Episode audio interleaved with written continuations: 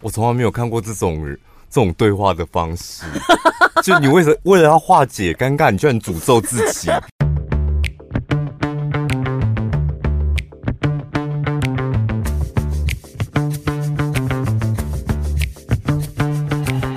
嗨，大家好，我是小潘，我是宝拉。你知道你刚刚在做一个很下流的动作吗？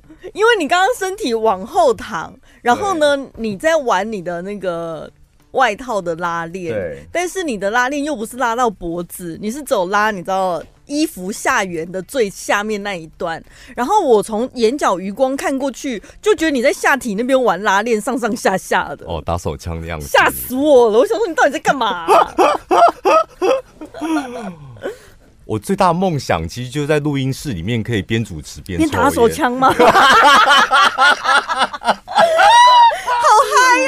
对，我就觉得如果已经这个环境已经自在成，就一边主持可以一边抽烟，或者想说啊，我现在好像打手枪哦，一边广告的时候打一下，这样我觉得、啊、抽烟还可以，打手枪不行吧？因为如果一个人主持的话是没问题的吧？可是声音不会有所变化。广告啊，广、哦、告的时候、啊、这么迅速啊！广告时间很长，我们可以做很多事情哎、欸。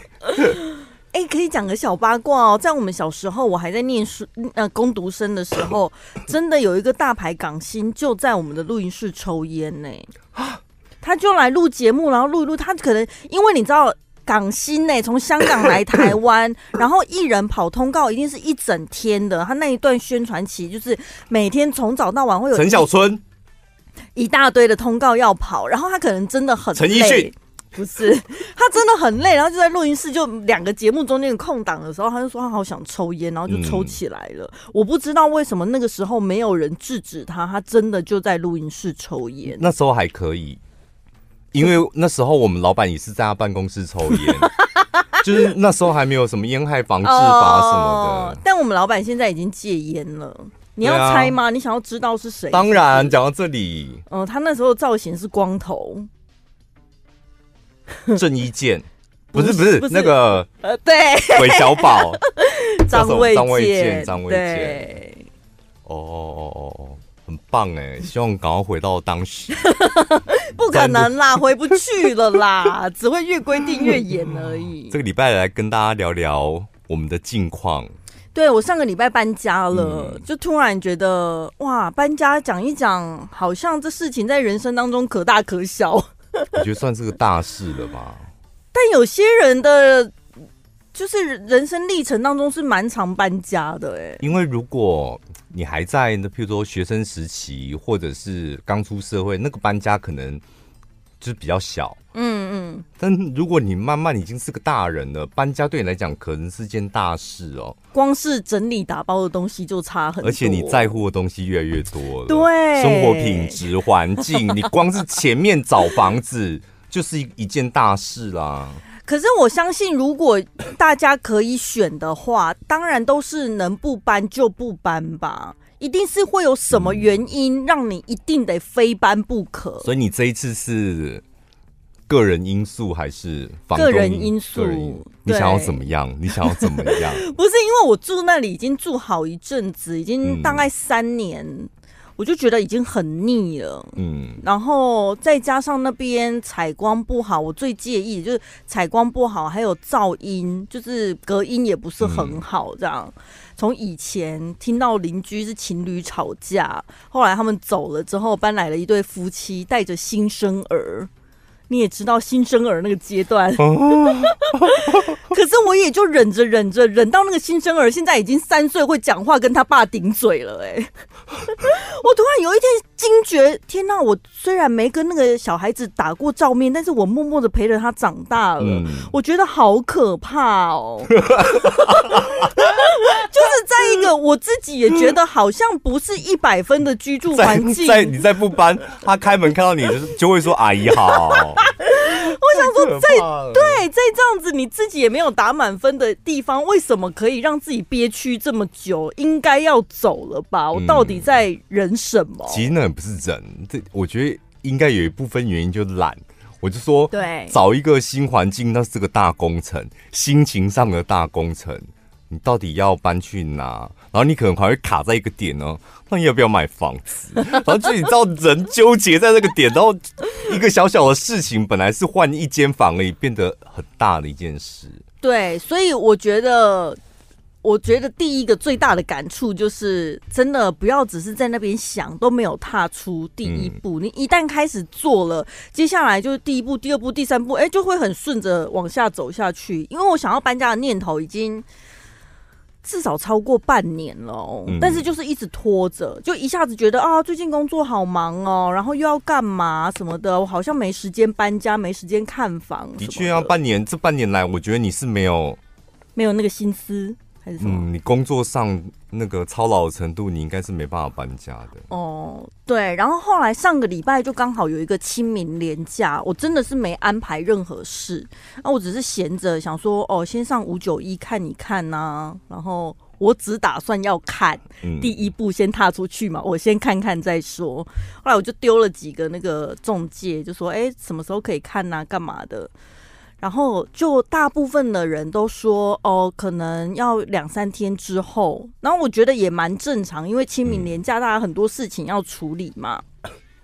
偏偏遇到了一个积极小哥，嗯，因为我是丢讯息出去嘛，大家都是用讯息回复。那个人他是直接打电话过来，哎，嗯，他说：“哎，小姐，那个你需求是什么？预算多少？想看哪一区？然后怎样？什么什么的，就问一问，问一问。他说：那。”对，真的。他说：“你现在有空吗？要不要去看？要不要看电影？还是吃臭豆腐？” 吓死我了！你有放照片是不是？你是什么软体呀？什么意思？那个是五九一上面的。五九一，然后我就截图，然后它上面就是说可以加他的赖嘛，所以我是用赖赖传截图给他，就说这间什么时候可以约，所以赖上面会有我的赖是这个吗？没有，我换掉了，就是一张有点模糊的脸，但是是灿烂的笑容。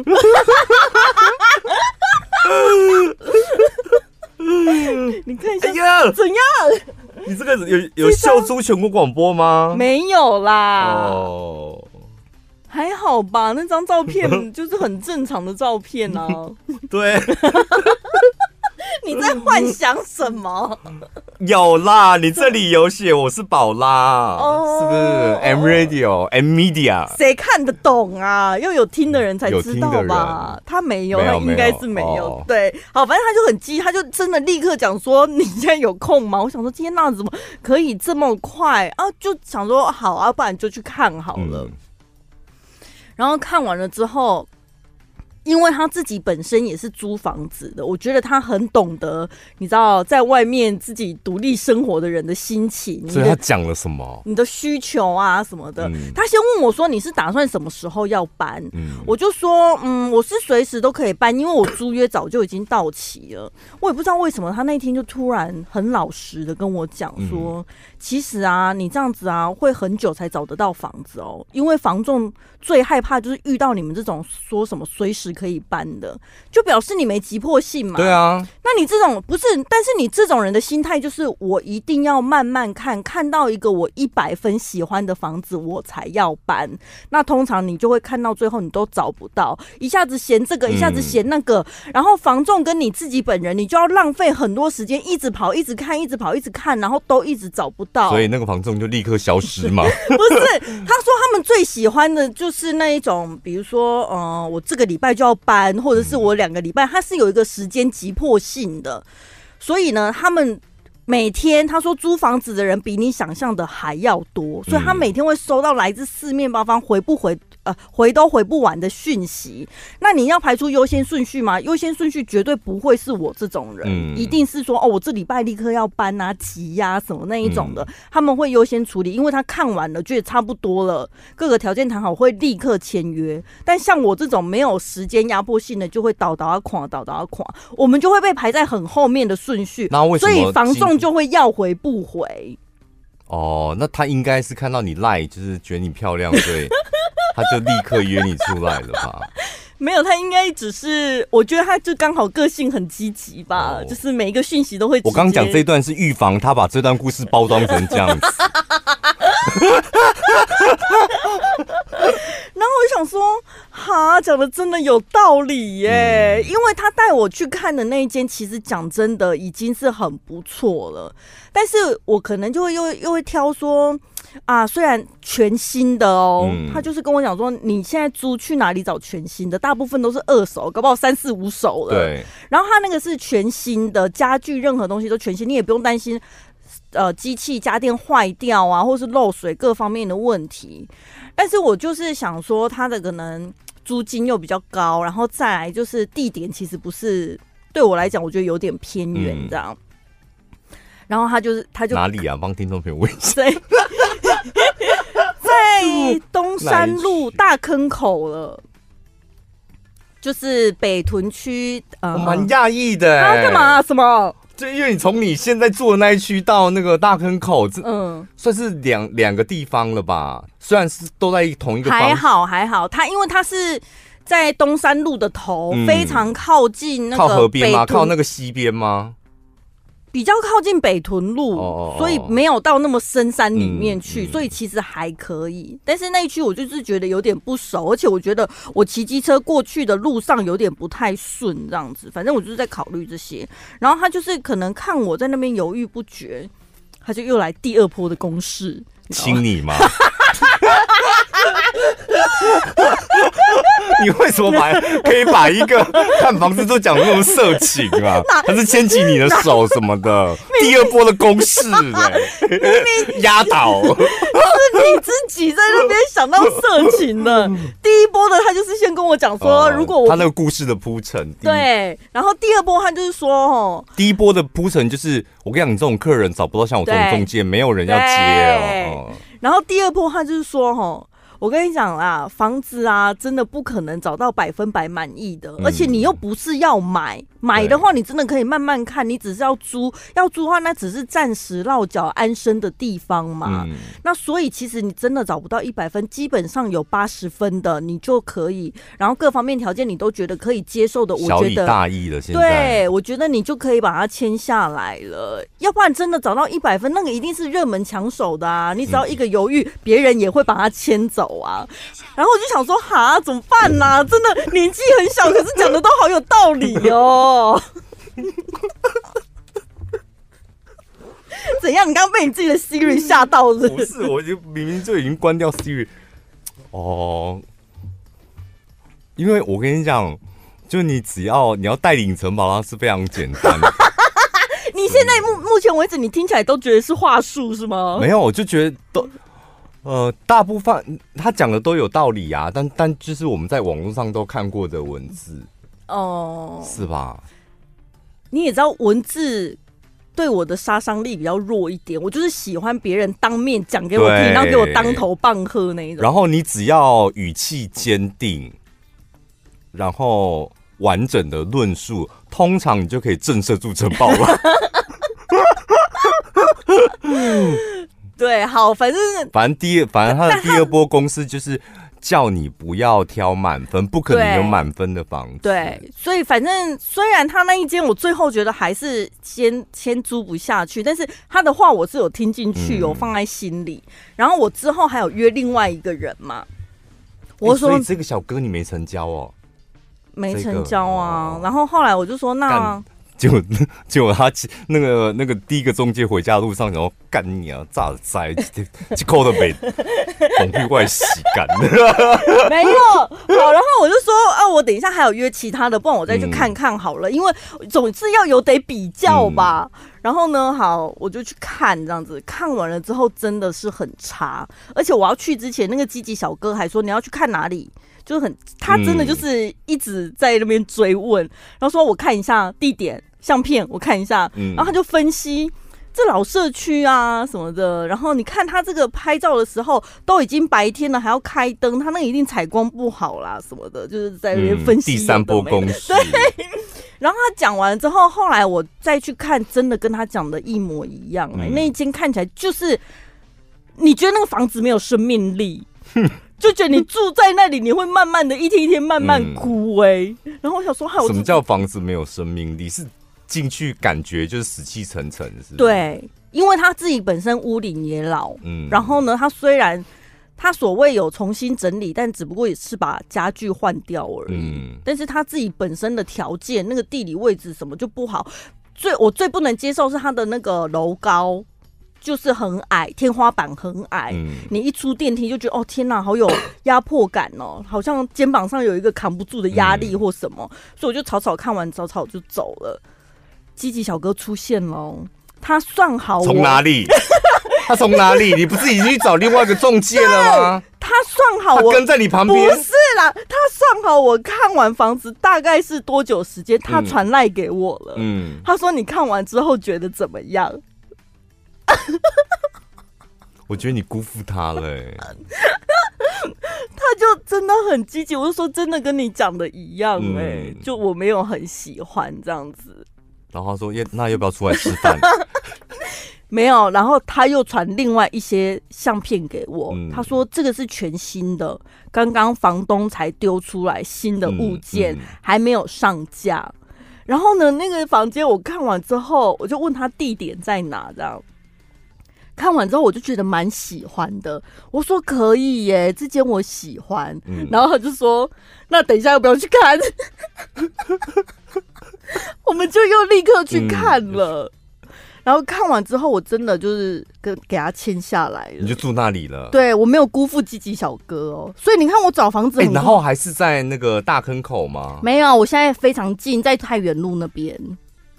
哎、欸，那个小哥的他手头上的物件也蛮广的、欸，哎。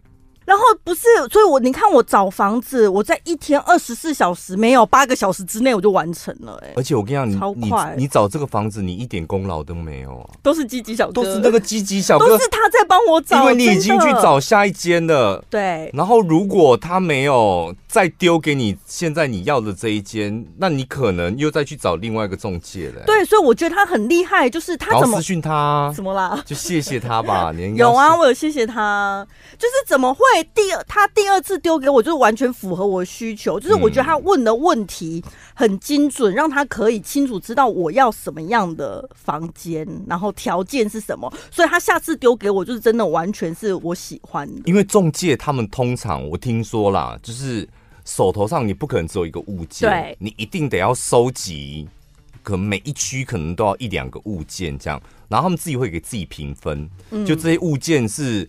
跨州哎，然后这个是爆品什么的，他一定先把爆品留在后面，先带你去看看跨州哎嘛。嗯、啊，跨州哎，反正搁在那边已经很久。如果有人喜欢，就跨州就租出去。那跨州租不去，租不出去，还有一个优点就是，那我可以听到你真心你想要什么。嗯，然后听完之后，那我再把 B 等级的、A 等级的再丢出来。所以有一些技巧在，对不对？好，接下来我已经决定要。跟积极小哥成交了，然后他开始在面试我了。你几岁？做什么工作？有抽烟吗？有宠物吗？几个人要住什么的？嗯、你有办法提供良民证吗？我想说也太严重了吧，有必要到良民证吗？嗯、他说那我现在先拍拍你一张相片。我说我今天是来找房子的，你又没提早跟我讲，我都没打扮还素颜呢，为什么要拍照啊？嗯、他说要先拍照给房东看过。嗯我说那所以怎样？长太丑，房东是可以说不要是吗？然后他就开始，陈小姐可以不要闹脾气吗？你可以不要就是要拍给房东看，怎么闹什么脾气呀？不是，我觉得太你自己素颜的，没有，他有说你看起来应该是没问题啦，这样。然后呢，他就。拿他照片，那个手机里的几个照片给我看，嗯、他说像有一些看起来比较凶神恶煞的那一种，嗯，某些八加九款那种，嗯嗯，然后或者是什么做工的人，类似那种，嗯、有的房东不是说每个啦，但有的房东他是会挑选自己的住户，嗯、或者是觉得你可能比较呃工作不稳定，然后他会担心他的房租可能付不出来什么的。嗯然后就是，我想说，哈，过了你积极小哥这一关，还要再过房东那一关哦。哎、欸，上礼拜我们讲节目，我们节目你讲了一个词是什么？就是调教是吗？调教，我真的对对对对对。你很喜欢这个词哦，我就觉得很好用。我觉得你就是一个被调教的人。对，我从头到尾被那个积极小哥调教啊！你一直你一直在他的框架当中 一步一步的，然后慢慢的落入他的圈套，然后把钱拿出来给他。好，反正现在就是，然后他说以他自己的经历啦，他建议大家，他觉得五十岁之前一定要有自己的房子，就是你看像。因为我就说，为什么买房子哦，买自己的房子？因为他以他自己这样子代理这么多的经验，他觉得五十岁以上真的很多房东就会开始嫌，不太想要租，嗯、会觉得为什么你五十岁还都已经过了五十岁了，你还要租房子？嗯、是不是你生活比较不稳定或什么？当然，哎、欸，这这个倒是要补充一下，就是过五十岁你还在租低价位的房子，会比较难。啊、对。老实讲，你五十岁、六十岁、八十岁，你要租一个月二十万、三十万的，那个还是有很多物件可以等着你租。但那个房仲小哥讲的应该就是这个。因为像我朋友也是，我朋友也很猛，他就是清明连假回来的时候，他也是看了几间房，直接买一套房，这样、嗯、是要买给他爸住的。因为他爸呢已经七十几岁了，就因为跟他妈吵架离家出走。嗯然后七十几岁，真的就像你讲，他租不到那种比较家庭式的房子，他就是只能去租小套房。可而且他可能觉得，我就自己一个人而已，租家庭是干嘛？我就租间套房住就好。嗯、可是七十几岁，套房租不到、哦，要租套房，真的，他就是很。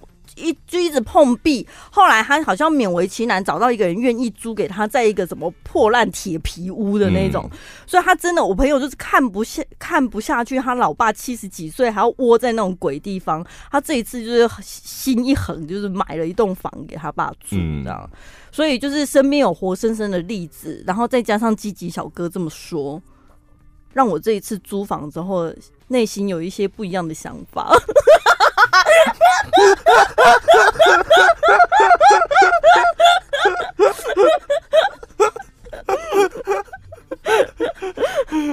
就真的想有有买房的打算，现在已经进入到打算的阶段了，是？对。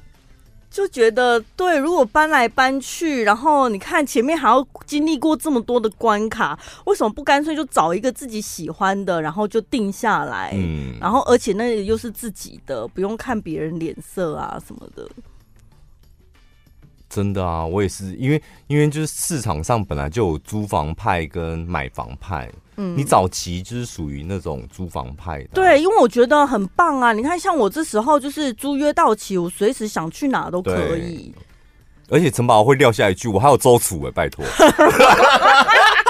但是当你知道妈妈有打算要把周楚脱手的时候，你心情又会不一样了。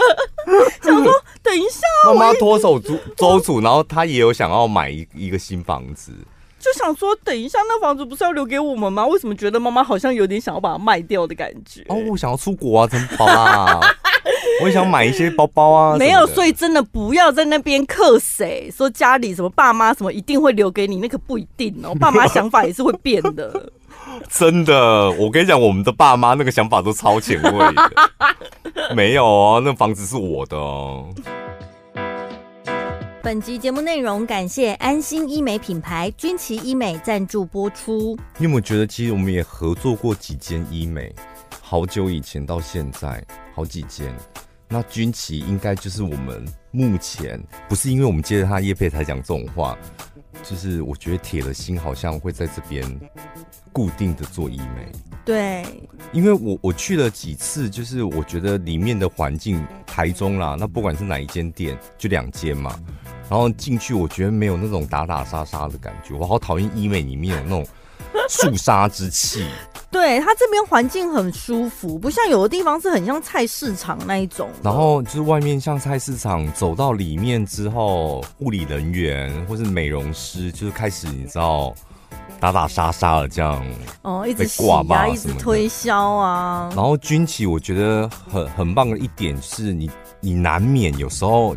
你会皮肤状况或整个人的状况很差，嗯，然后你不知道哪里出问题，就是脸突然很黑、很垂、很怎样、很皱，然后整个人看起来很老，然后那那种状况就不是你靠保养品可以立即改善的。对，你起码走进军旗，然后你还有一个可靠的医生，嗯，可以聊一下，那有没有什么可以解决的方法？你知道那个出来，然后你可能信心又恢复了，嗯，有时候就是。不是你变老，也不是你变丑，是你那阵子信心全无，对，或者是是吧？对啊，就有红做了一点小东西之后，就信心又来了，这样。就是他们会有专业的咨询师跟医师帮你评估，了解你想要改善的地方，然后给你非常专业的建议。然后呢，环境也是可以让你非常的放松，不要觉得很紧张，因为有些人没接触过，本来就是会觉得有点害怕，有点期待又有点害怕。但是在这边你是可以完全放松的。那这一次呢，我们要跟大家推荐的是沃泰克完美电波。其实呢，它是利用热能去刺激你的真皮层筋膜紧缩，所以裂把个皮揪起来，有没有？俗称小凤凰，这样大家听得懂吗？就是凤凰电波，基本上是现在镭射里面最贵的了。嗯，就是大家会觉得压力很大，你可能一个疗程差不多要十万块。对，就是，然后真的蛮痛的哦。对，然后你得要忍一下。但是我觉得大部分人，譬如说你可能三十几岁而已，嗯，三四十岁的，其实你用你用这个小凤凰，其实效果就非常明显。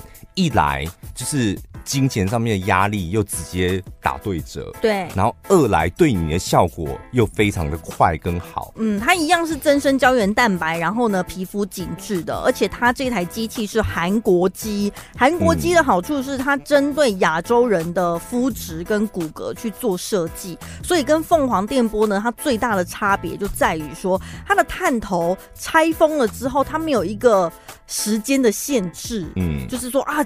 赶着一个小时、两个小时要赶快全部打完，它没有这个限制的话，有一个好处就是它可以克制化你的发数。嗯，每一个人你的脸上的状况不同，需要施打的发数可能比较多或比较少，它都可以呢。没有不是说呃可以选择就对了啦，嗯，不像凤凰有很多限制。你可以分着用或下次用这样。然后你你你每个人你买那个小凤凰，它都会给你一个独立的探头，上面都有 QR code，嗯，这是全新的。然后 for 你的，你可能不是要一次打完，然后你要分几次，或是分部位，甚至分朋友，那你到时候都可以跟那个医生讨论。对，而且呢，它可以减少治疗时间，你就不用痛那么久。然后呢，打完了之后呢，可能有一点点泛红，但是只要。呃，敷脸完了之后，它就直接退掉了，所以呢是不会有伤口，也不需要什么特别的修复期的。那这一次呢，呃，从我们的节目资讯栏会有一个专属链接，大家可以点进去哦，在五月十五号之前线上预约，你就可以直接参加韩国原厂的沃泰克完美电波，价值四千五百元的五十发课程，可以让大家预约。好，问题来了，我现在我在这么快的速度里面，我自己都没料到，我竟然一天之内我就找完我想要的房子。那再来就是，我都还没有跟我的房东讲哎，所以呢，我就开始，我就打算呃 传讯息跟我的旧房东讲，说我打算要搬走了，嗯，弄得好像要分手一样，你知道吗？房东开始有一些情勒的剧码出现，嗯，说啊。你怎么这么突然呢、啊？是发生什么问题了吗？怎么这么说走就要走呢？啊，你怎么不早讲？是个妈妈是不是？对哦，你怎么不早讲？我手头上还有，就是还是可以其他的物件可以租给你耶。嗯、你怎么没有早讲啊？什么的？然后我想说，为什么这些人手头上都有这么多房子？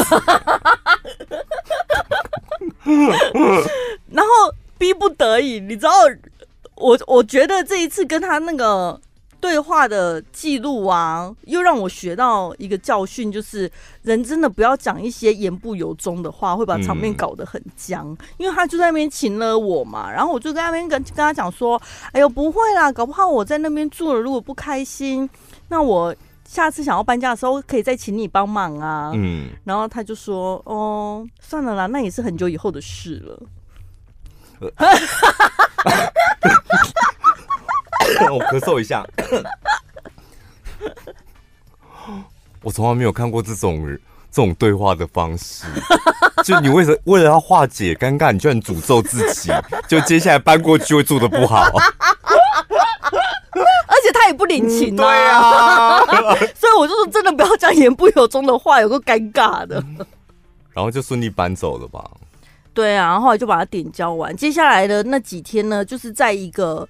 很像喜三温暖的心情，嗯、因为你自己在打包的时候呢，在那个旧房子里面，你一边看就觉得天哪，我早就该走了，我怎么会在这里？脏啊，因为好小。对，本来每天回家都觉得至少那是一个休息的地方，当你开始打包的时候，你就觉得哈，这里怎么这么什么都很烂啊，然后什么都看不顺眼这样子。然后东西打包完了之后，一过去新的那边，哇，好棒哦，充满一个期待跟兴奋的心情。我跟你讲，我我那时候就刚回来台中的时候也是。租房子，但是其实我已经有买房子，我买了我就丢在那边，我也没去住。嗯，然后呢，我就租房子，我觉得住离公司近很好啊，而且一万多块，然后又可以挑自己喜欢的房型，这样。然后租着租着，突然有一天，我就呃不知道哪根筋不对，就去我买的那个房子那边看，然后看一看，看着看着，我突然觉得。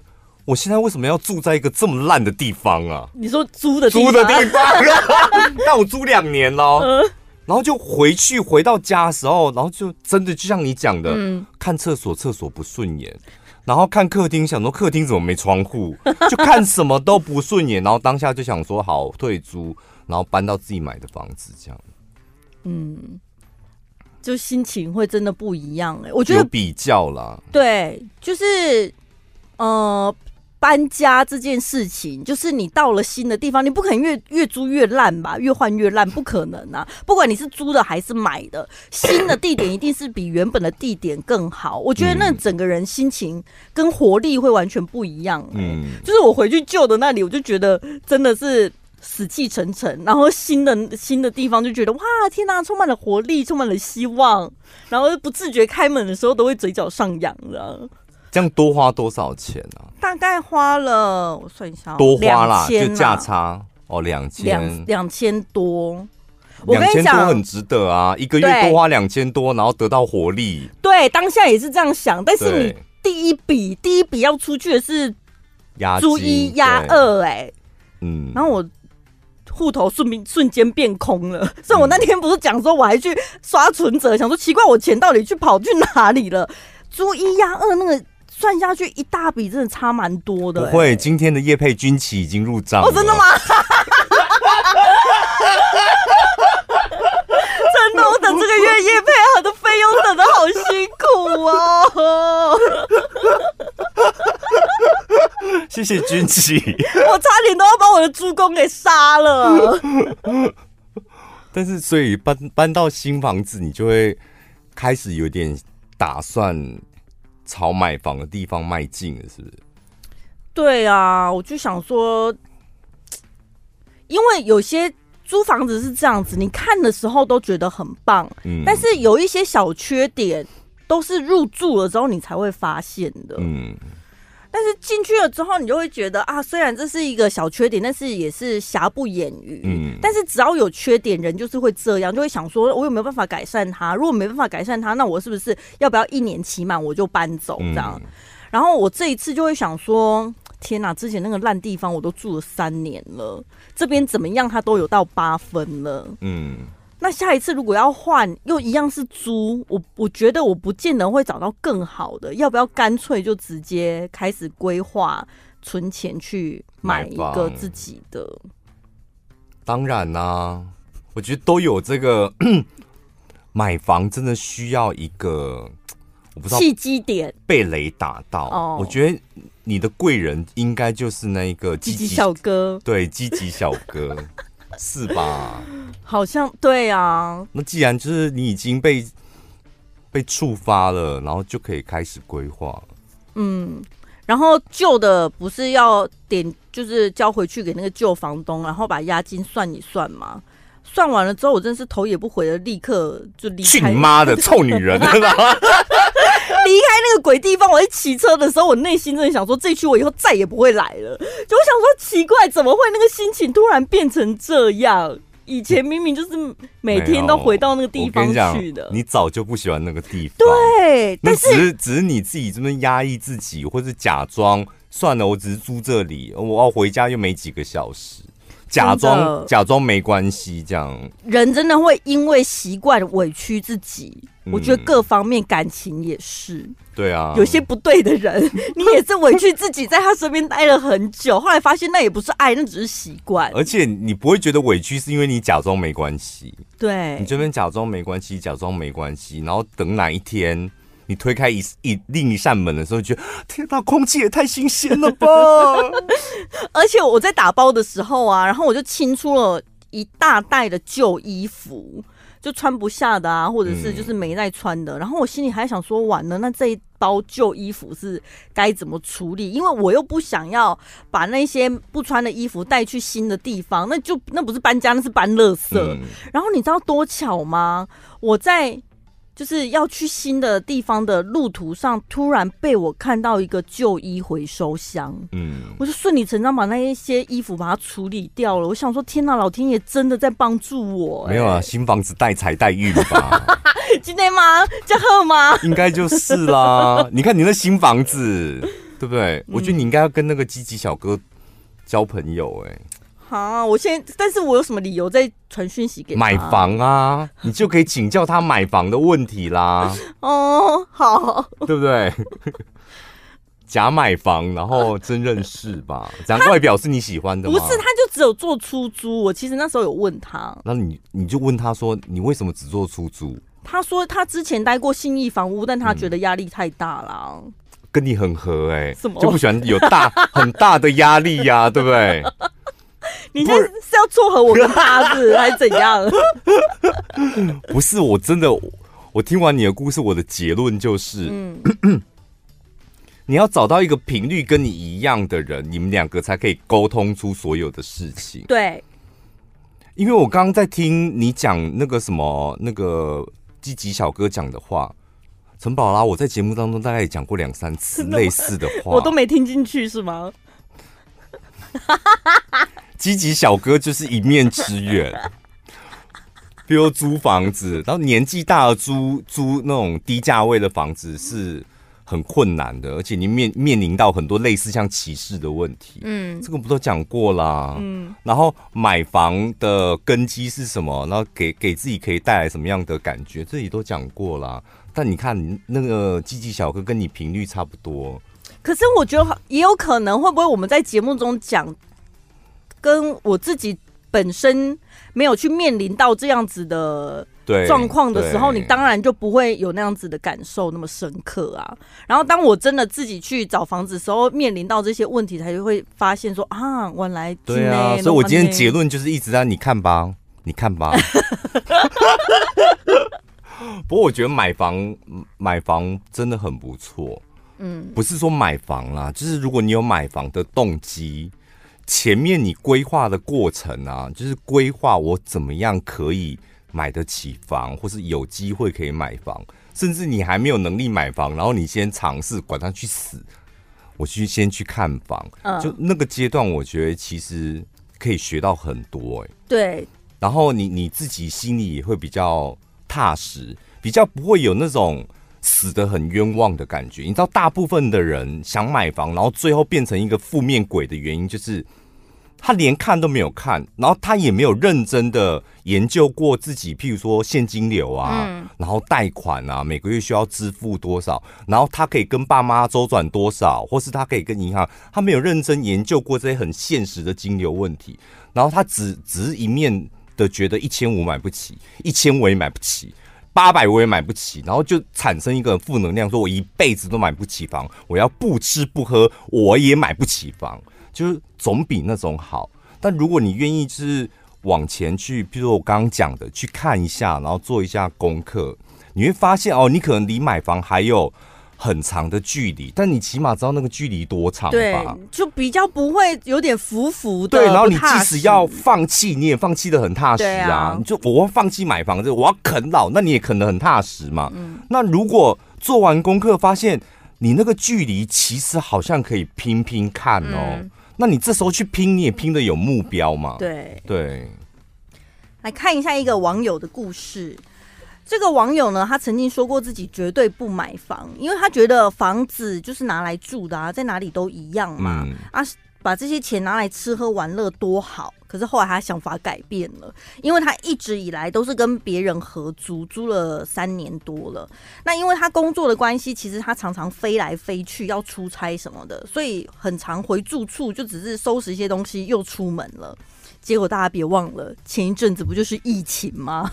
疫情的关系呢，他就是一直宅在家，这么长时间待在家，他才发现原来他住的地方到处都很不方便。插座，厨房插座已经坏了，想煮饭呢，没有插座，只能把电磁炉拿到他的卧室里面用。然后呢，跟他合租的室友，一个女生带着她的男朋友，疫情期间呢，也都是窝在家里。嗯，然后他们呢，就是在客厅里面通宵打游戏，搞得这个网友呢，快要神经衰弱，而且怎么沟通都没有效。然后再加上他们的热水器是那种电热水器，容量小的那种老旧款的。所以在别人洗完澡了之后，你还要在那边等他热水器重新加热，你才有办法再去洗澡。所以很多不方便的地方。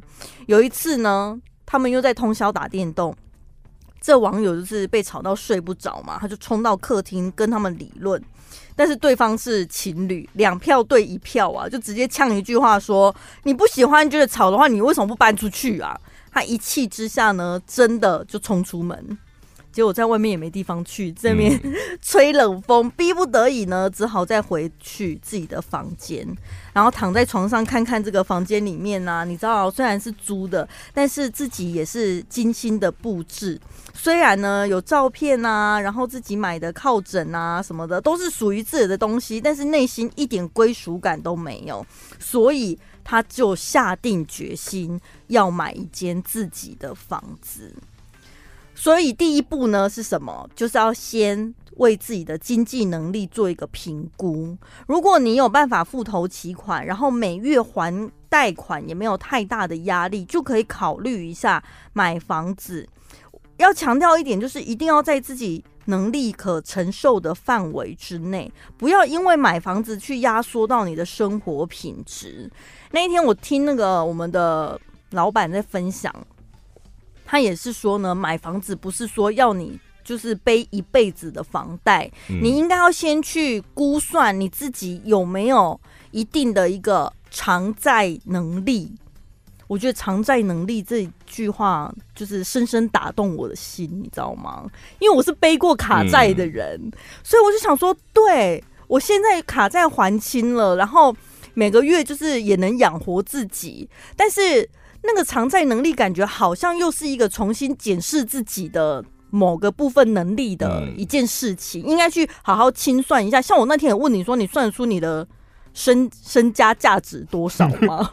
像我无价、啊，他连问问题都不会，就你总资产多少，身家价值是什么？我小潘本人，我无价。不是因为人家不是都说那个富商什么身价多少吗？哦、身家有多少的？我们是平民老百姓，没有什么身价的问题。对，我就是不会算这种东西。然后我觉得，对你不要觉得说什么背贷款，然后你就要还钱还钱。可是你要去检视自己有没有那个偿债能力，我觉得这就蛮好的哎、欸。其实那个偿债能力，我觉得也不是什么太严重，而且大概你花你三十秒你就算出来了吧？就是算金流吗？你，你知道没有？你知道难的地方难在哪里吗？难在，譬如说你一个月可以付三万块嘛，这三万块就是你的偿债能力。你付了这三万块，然后你的生活不会过得太痛苦，那就是你有三万块的偿债能力。但重点是你这三万块你能付多久？哦，是吧？你这三万块是因为我每个月有固定业配啊，然后薪水啊，然后收进来的钱，所以我每个月付这三万块没有问题。有一点压力，但是我就觉得我生活过得去。这三万块就你的偿债能力，但是重点是多久？嗯，十年吗？二十年？还是搞不好你五年后就被裁员？嗯，所以那个风险在于时间，就你不知道这个时间，我们一般。一般人，你可能对于时间的掌控，你没有办法百分之百的肯定。我这个工作可以做十年，我这个薪水可以领十年。那怎么办？对啊，所以所以就你愿不愿意赌嘛？所以那个风险就是你必须要承担的。Uh, 因为有些人在算那个偿债能力太天真的原因是什么？你知道他觉得我这个工作很稳啊。我每个月薪水五万嘛，然后我付两万没有问题啊，所以我每个月薪水五万进来，然后我找两万拿去付贷款，我没有压力，所以我可以买房嘛。嗯、那买房的房贷三十年嘛，那问题是工作五年之后要被裁员了。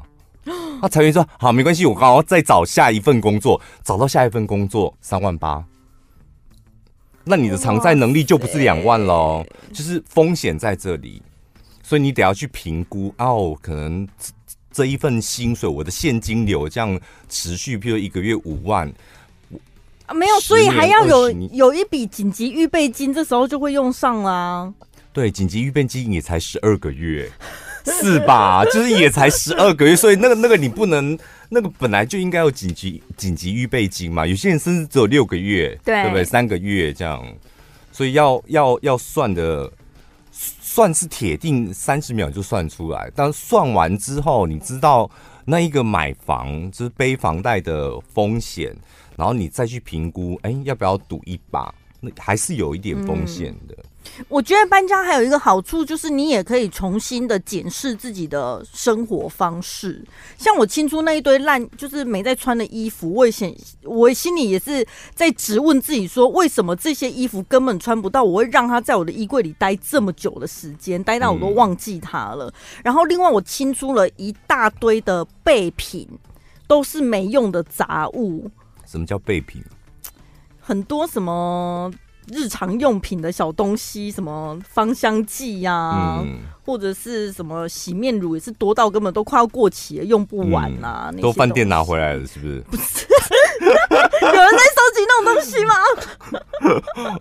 哦，对，就是你可以清一清，会发现有很多东西是你其实日常生活根本用不到的。先检视完自己的日常生活用品，我现在要做的功课就是，我要先把那一些杂物清掉。嗯、清掉完了之后，就来算数学题，算我的资，什么意思？我的资产还有我的偿债能力，我大概可以买到什么等级的房子什么的。哦，然后再来检视一下我的。资产投资配置还是什么有的没的，金流什么怎么安排？这些东西讲起来很简单，对你来讲可能也是很轻松，什么三十秒可以解决。但是对我来讲，就是。好像是一个很大的功课，真的吗？真的，我就是 你到底有多少资产？不是，他每次讲这个，我想说他到底多少钱呐、啊？不是手机 app 一打开，然后滑一滑加一下就知道到底有多少钱。就是我很不会算这种东西，哦、比较没有什么数学概念啦。好，最后来分享一下一个听众朋友的留言啊、呃，有一个小小抖内的小干妈 Vicky Vicky Hi，他说：“Hello，听你们的节目已经是我多年来的习惯，也深有同感。小潘的言之有物。去年是我活了四十三年来最黑暗的一年，所幸一切都已经渐渐好转。等我文笔再好一点，再跟二位分享我的生活精彩剧情。先丢一点钱给你们。”他是所以他是这样子吗？什么东？他是之后才要分享，是不是？对，他这一次只有跟我们打招呼而已。然后先丢一点钱，这样。对，谢谢 Vicky，感谢你的支持，然后也很恭喜你生活越来越好了。嗯，对，请持续的锁定我们的节目，非常期待你的分享。好了，下礼拜见喽，拜拜。超过百位专业营养师一致推荐方姿日月养生低基精。坚持产地新鲜，直送低炼，保留完整精华，味道香醇无腥味。超高质感的礼盒包装，送礼有面子，收礼也惊叹。欢庆母亲节，即日起至五月十一号，点击小潘宝拉资讯栏专属网址，让你直接享有七四折起团购价，比官网活动更划算。